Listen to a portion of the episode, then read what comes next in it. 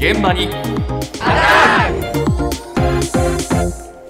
今朝の担当近藤香織さんです。おはようございます。おはようございます。今日から毎週月曜日は東京新聞との紙面連動企画が復活します。あ復活ですね。はい、よろしくお願いいたしす。ます。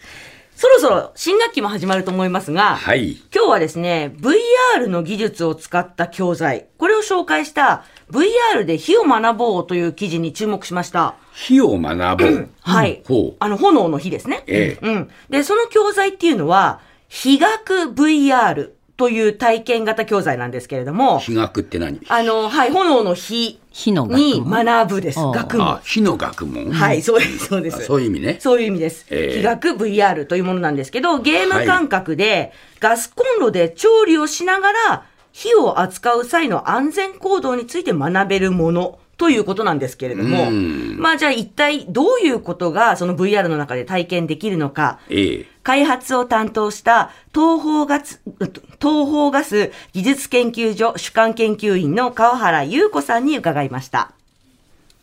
オムレツを調理する体験が、えー加熱前の準備から盛り付けまでできるようになっています。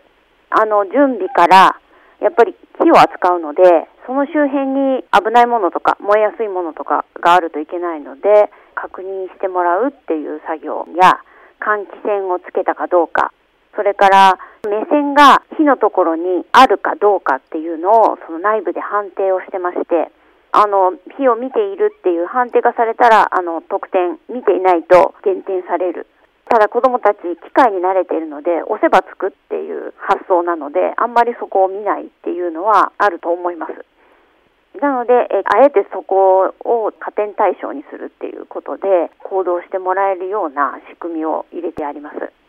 で、やけどのような危険な行動もゲームオーバーという形で体験ができるようになっています。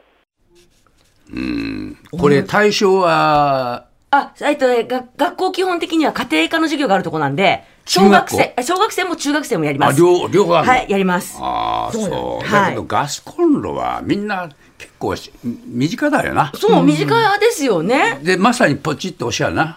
火がつくという感じはあるな。そう、あの、今、コンロが IH になっていたりとか、ねあと、自動調理鍋とかもあるじゃないですか。材料入れてピッて押したら、最後までできますよ、みたいなものもたくさん増えてるの便利なものね、えてるからなえー確かにね、機会は減ってるのかなとは思うんですけれどもそういうの、を入れてる家庭と入れてない家庭とやつまた随分ねえ差が出ちゃう差が出てるもんね。そうなんです。だからこそ、まあ、教材として作るっていうことになるわけなんですけれども、ええまあ、VR の中で、とにかく火をつける前の準備から仕上がりまでをね、ええオムレツを作るわけなんですけれど、はい。安全をちゃんと確認する換気扇回すとか、ええあの、火の周りに物がないようにするとか、ええ見て、それからフライパンとフライ返しをうまくやって、焦げないようにして、上手に綺麗にオムレツの形ができたら高得点。やけどしちゃったり、コンロの周りのものに引火したらゲームオーバー。っていう風になって、まあゲームをしながら必要なスキルが学べるっていうことなんですよね。やけども減点だからな。やけどはね、減点じゃなくてゲームオーバーです。あゲームオーバーかええ危ないですから。そうかそかそううです、そうです。やけどするなよ、本当にね、これやっててな。そうですよ。本当に実際やってた時だったら危ないですからね。そうですよねはい。だけど、それにしたってね、一回ぐらいはつけたことがあるんじゃないかなと、私ちょっと思う、疑い深く思いまして ええ、実際にこの比学 VR を3年前から授業に取り入れている先生に聞いてみました。はい。岐阜県美濃加茂市立西中学校の家庭科の先生で、田上まなみさんのお話です。学校のはあのひねるタイプのガスコンロなんですけどちょっと遅れたような絶妙なタイミングでこうひねってカチッと点火させるっていうのがなんか子供たちには難しいようでのんびり回してみたりスルッと回してしまってひねってるけど火がついてないんです。もっと早くとかもっとゆっくりとかタイミング合わせてとかって言ってもそれは通じないので難しいなっていうふうに感じたことがあります。VR はもう少し新しい感じの押すとチッチッチッチッって感じでつくタイプだったんですけど今の IH のようにこう少し長押しをするっていうそのタイミングも多分子供たちわからないから感じがつかめないという。ただ今使うものはそういうふうになっているしそういうのが日常的にされなければわからなくて当然かなっていう気も今はしてきました。もうその辺は認識を新たにしないと難しくなってきたのかなと思いますそうなあガスコンロの点火ね。はい。あの、もう想像しただけで、こう、ちょっと私たちは、ねうんね、再現するような感じがあるじゃないですか。えータイミングにロサ、ロス、あの、誤差があるもんな。そうですね、こう、ぐー、パチパチっていうふうになるじゃないですか。ポンってやって、ポッとつくようなき誤解をすると、そうつかない。でも今のスイッチは大抵触ればつくんですよ。ああ、そうか。だからそういう感覚が言葉で言っても伝わらないぐらいわからない。そうか。そう、あの、先生が VR の授業の前に聞いたところ、半分の生徒の家庭が IH っていうクラスもあるんですって。で、それに加えてコロナ禍になって感染対策で調理実習ってできなくなってたんですよそうでそうすると家でも学校でも火で調理するっていうことがないままになっちゃうっていうんで、VR 取り入れたんですけれども、うん、いいことだと思いまそうですね。経験させてよかったっていうふうにおっしゃってましたね。で、東方ガスの川原さん、こういう教材開発しようと思った理由は、まあ子供たちが火から遠ざかってるっていうことが一つなんですけれど、ええ実はもう一つあるんですね。で、それが、川原さんたちが行った火の扱いに関するアンケート調査で、こういう質問をしました。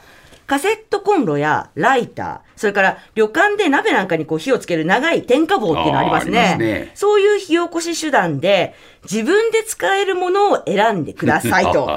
はい。聞いた結果に衝撃を受けたからということなんですが、えー再び川原さんのお話です。もう、あの、カセットコンロですら、20代は半数以下でしたね。使える人は48.8%しかいないということです。もう、びっくりですよね。で、そうなると、まあ、その、火を使ってどう生きていくか、生活力みたいなものが養われていないんじゃないかなというふうに感じまして、こう火の原理原則を把握していないと、毎日、まあ、地震などでライフラインが止まった時に暖を取ったり、料理をしたりできなくなって、そうすると人に頼らざるを得なくなってしまいます。まあ、極端に申し上げれば、生き抜いていけなくなるなと。そういったところのちょっと危機感をすごく感じまして、やっぱりそこを学べるものっていうのがどうしても必要だなと強く思った次第です。お。びっくりしませんかなるほどこれそうね。20代の半分以下がカセットコンロが使えない。うん。ちなみにさっき申し上げました点火棒ははい55.2%しか使えない。うん。ということなので、かなりの人が火をつける、起こすっていうものが使えない現状で、やっぱりすごいことだって思ったみたいなんですね。昔はね、こうやって、と吸って火を起こすっていうことから始まってるわけだろそうです、そうです。だから生活のもう基本中の基本なんだ、火を使うっていうのはな。そうなんですよ。今回の質問にそれあったみたいですよ。あそうあとね、火打ち石。そうだよな。多分もう、思い出すもんだって、そういうの。そうね。先ほど武田さん、やけどのところに引っかかってたでしょ、ええだけど、実は大人もやけどしてゲームオーバーになるんですって。あの、VR でやると。だから相当火との距離が空いているので。そうだね。そうで、あの、使えなりないとダメなんだよな。ダメなんですよ。新聞紙面でも、ええあの子供の時に多少でも火を使った調理経験があると、危険そのものを察知する能力もつくんだよっていうような専門家の意見も紹介されてたんですけれど、やっぱり付き合い方ちょっと考えないとですよね。ちょっと舐めてたな。ああこれはやっぱり深刻な数字が出てきてるということですよね。